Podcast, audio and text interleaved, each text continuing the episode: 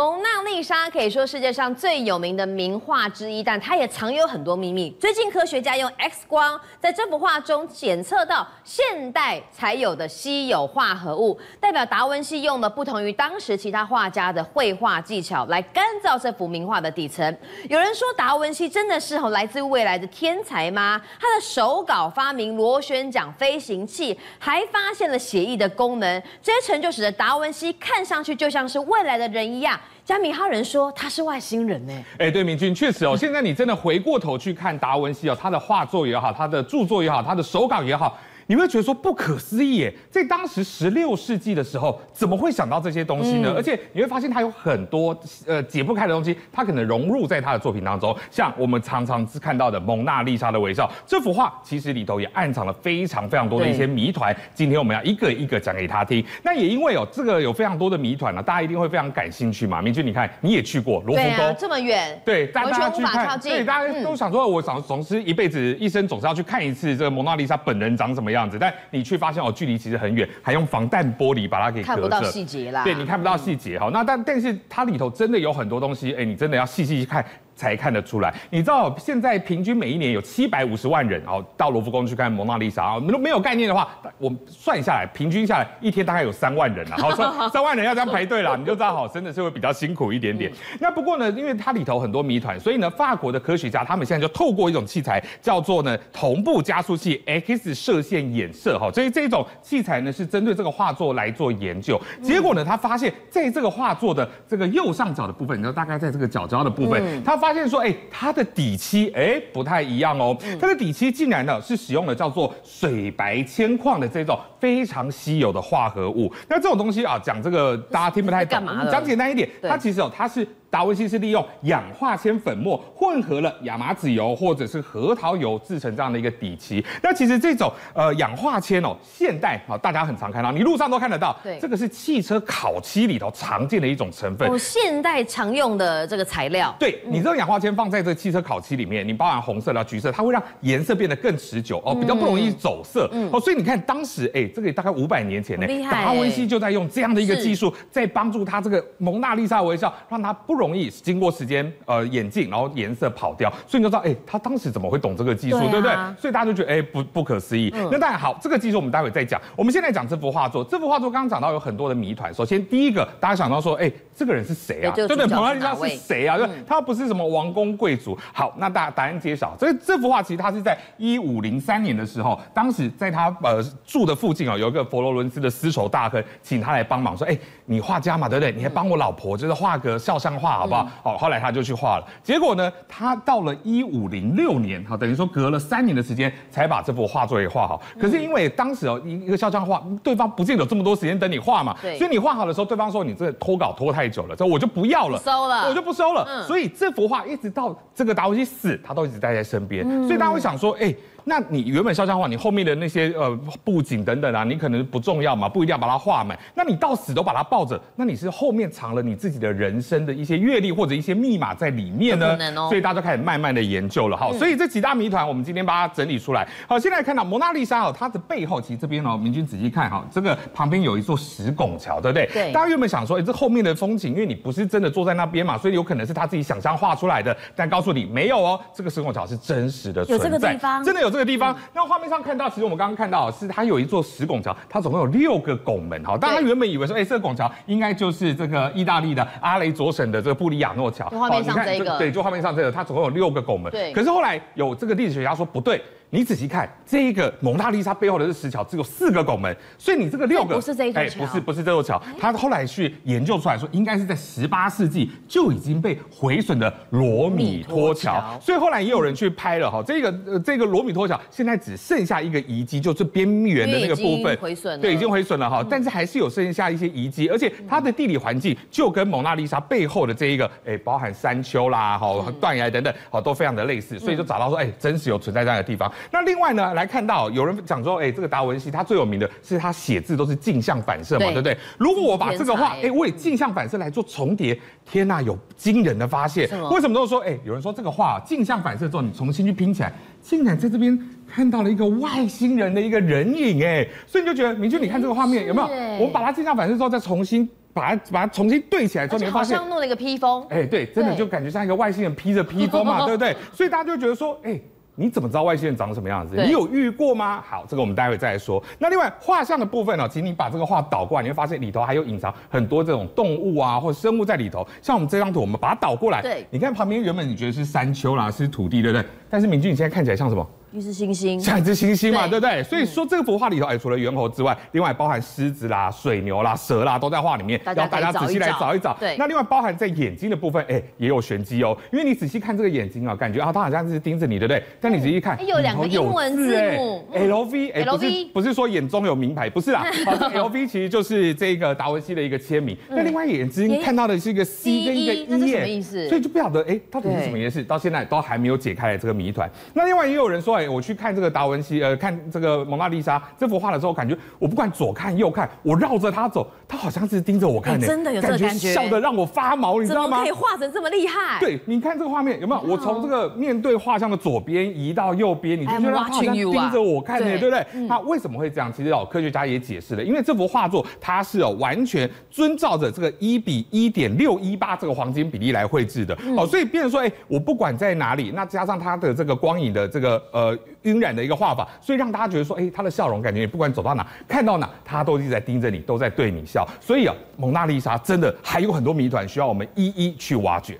好，怎么有可能在四五百年前的画家哦，可以发展出现代才有用汽车烤漆技术来作画呢？有人说，哎，他是特别天才，还有人说他可能是外星人，甚至穿越时空。据传跟他两年的经历突然消失有很大的关联。对，明君，其实哦，达文西会有这样子一个不可思议的一个想法，现在看起来就觉得，哎，你也太超前部署了吧，对不对？嗯、其实要现在讲这个人，他不是说只有画家，我们知道蒙娜丽莎、最后的晚餐都是他的名作，但其实哦，他这个人很厉害，因为呢，他。还包含是雕雕刻家、工程师、解剖学家，非常的精通天文、地理、文学、历史等等，所以被称作说，哎，人类历史上头啊绝无仅有的全才。他在一四八三年，他就画出了这张图，哎，明君这看起来。像不像我们现在常看到的直升机嘛？对不对？对不对？一四八三年，他觉得说，哎，我可以用螺旋的方式导致气流，让这个这个飞机往上飞。那个年代有这个东西吗？当然是没有啊！而且你要知道，想到用螺旋的方式让飞机往上飞，是在二十世纪的时候，哎，所以等于说他足足找了有五百年这么多，他就已经画出直升机的一个模型，真的非常的厉害。那另外，在包含在十五世纪当时，对医学也都是完全不了解是什么样的状况。那他当时跟一个医生合作，因为我刚刚讲到他也是一个生理解剖学嘛，哈，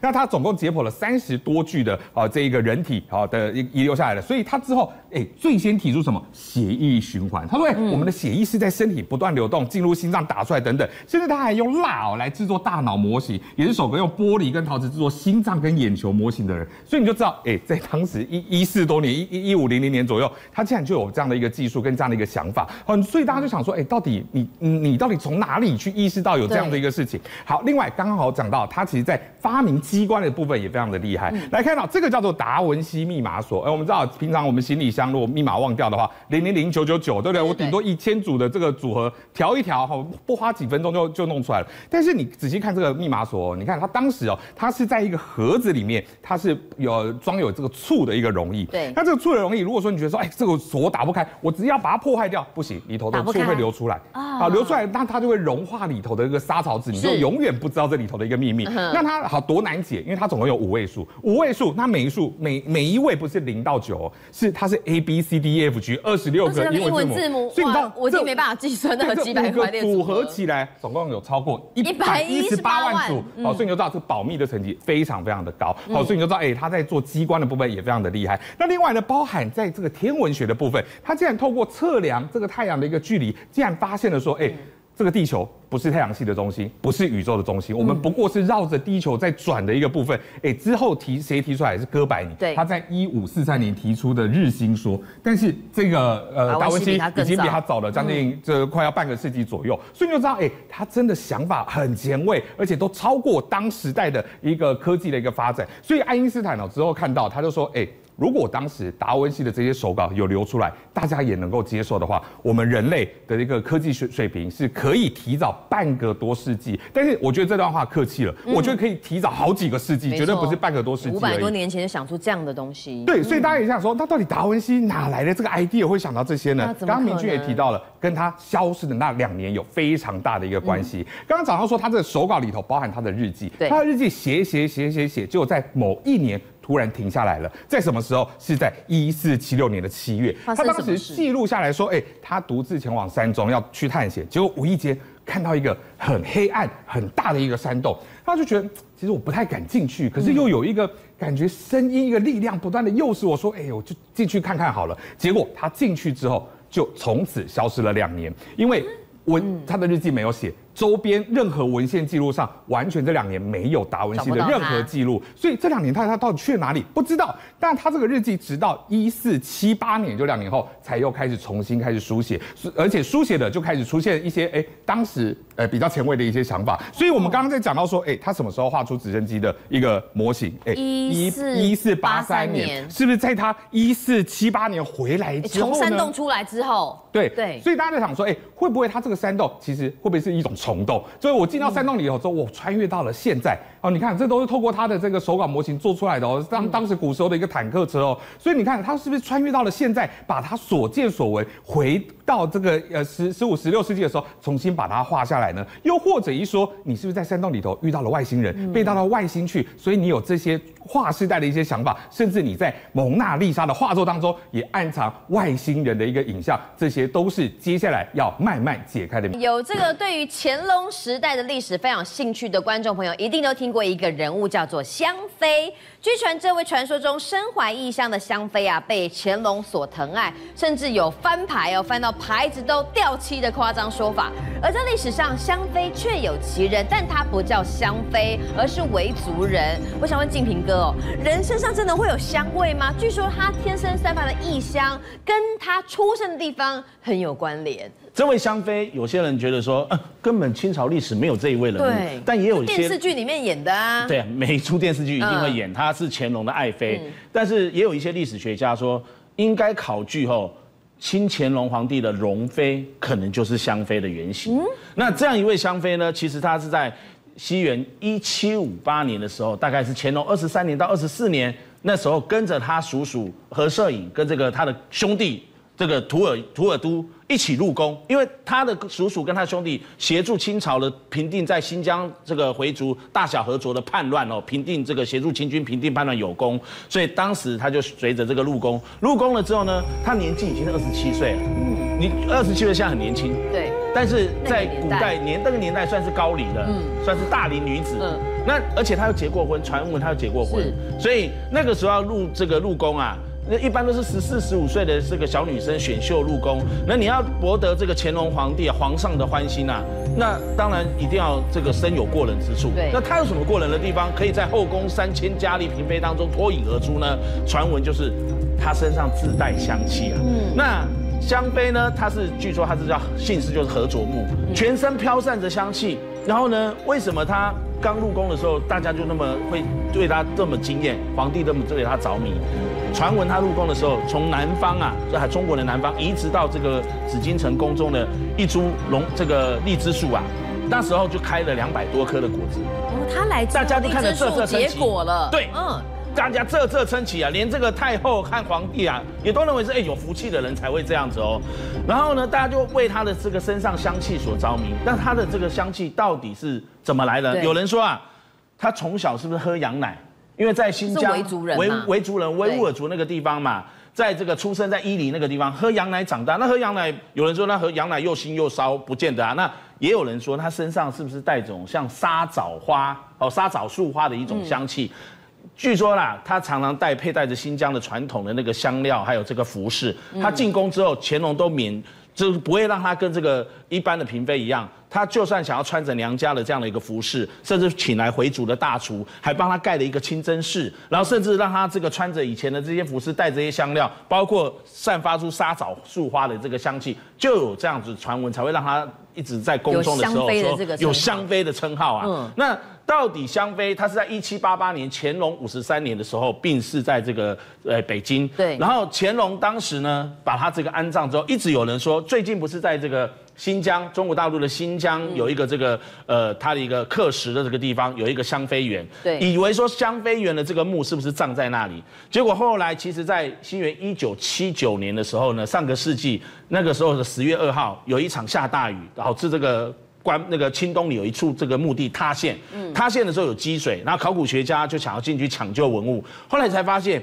有一个跟这个乾隆皇帝啊，清东里那边葬在一起的这个墓啊，特别的奇怪，嗯，它的身首异处，嗯，应该是遭过盗墓贼在上个世纪三零年代洗劫一空，对，那这样的一个墓呢，引起他们的这个注意，后来他们去考证呢，他的墓里面有一些状况，比如说清朝满族的这个这个。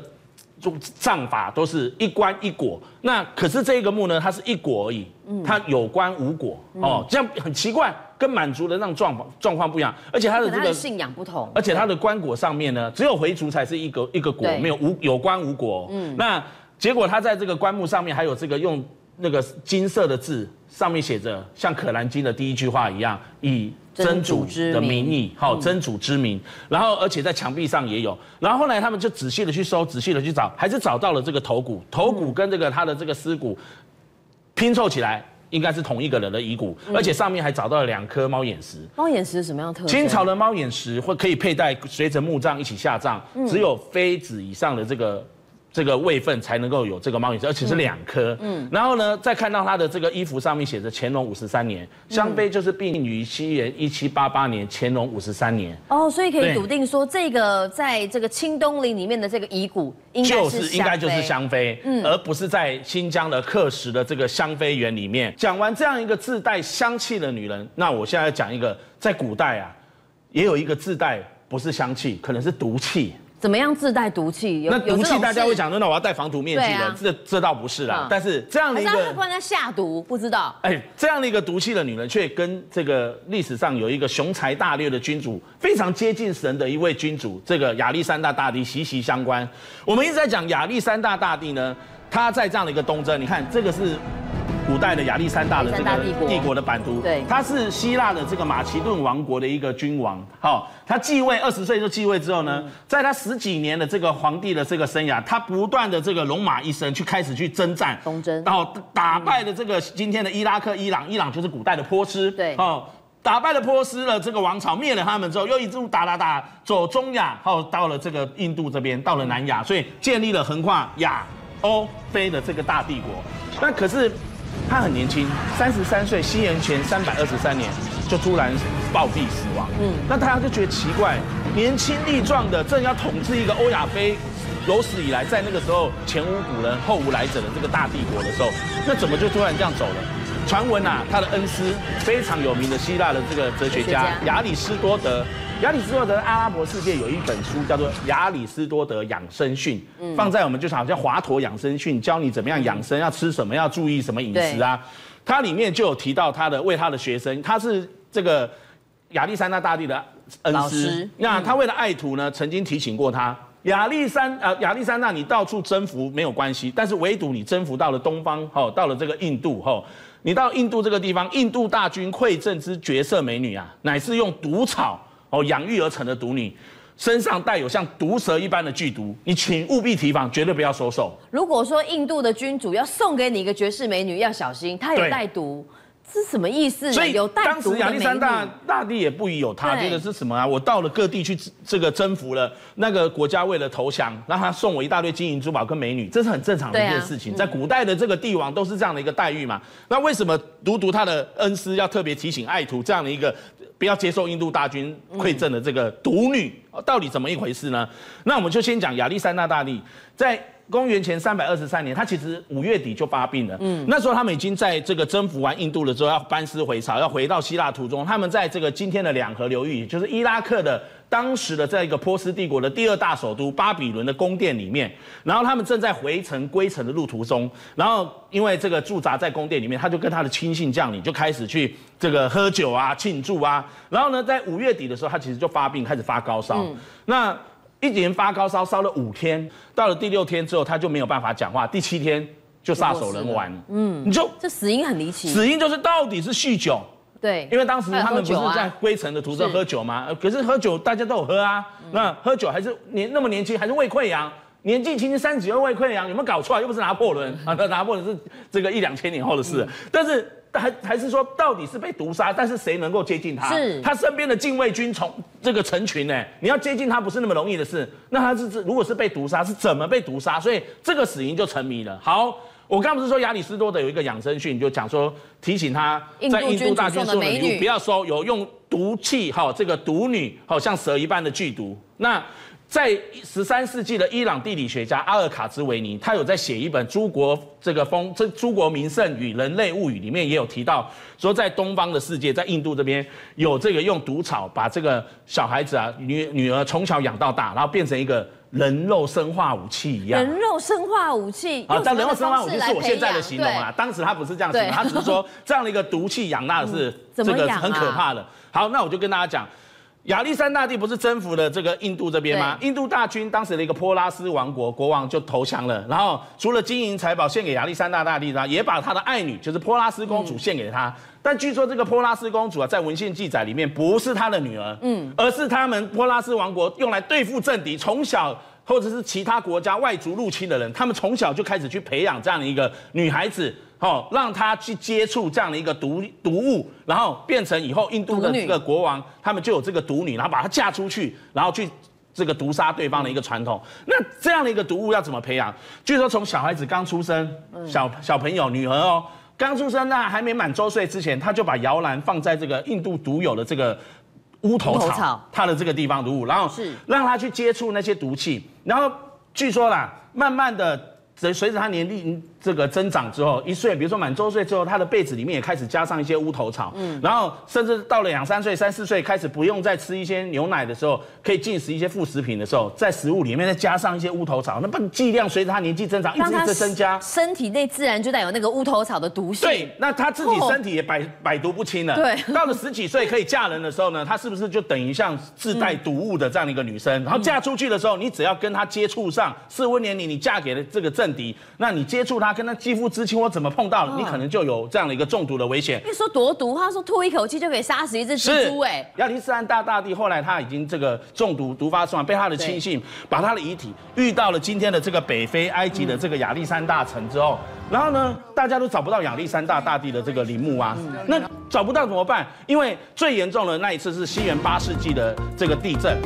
然后整个让亚历山大的东港整个彻底毁灭，所以你现在要去找亚历山大的陵墓啊，从此去探讨亚历山大的死因到底是什么啊？从没办法知道，你根本没办法知道死无对证啊，只能引起考古学家跟历史学家的兴趣，说亚历山大的这个死因到今天还是一个谜。但是我没有办法去找到说亚历山大的这个究竟他的位置，他陵墓在什么地方？到今天啊，还是在考古学界跟这个呃所谓的历史学家他们。商界、演艺界，跨界揭秘，重案、悬案、攻击案、拍案惊奇，新闻内幕、独特观点，厘清事实，破解谜团。我是陈明君，我是李佳明，敬请锁定《五七新闻网》，真相不漏网。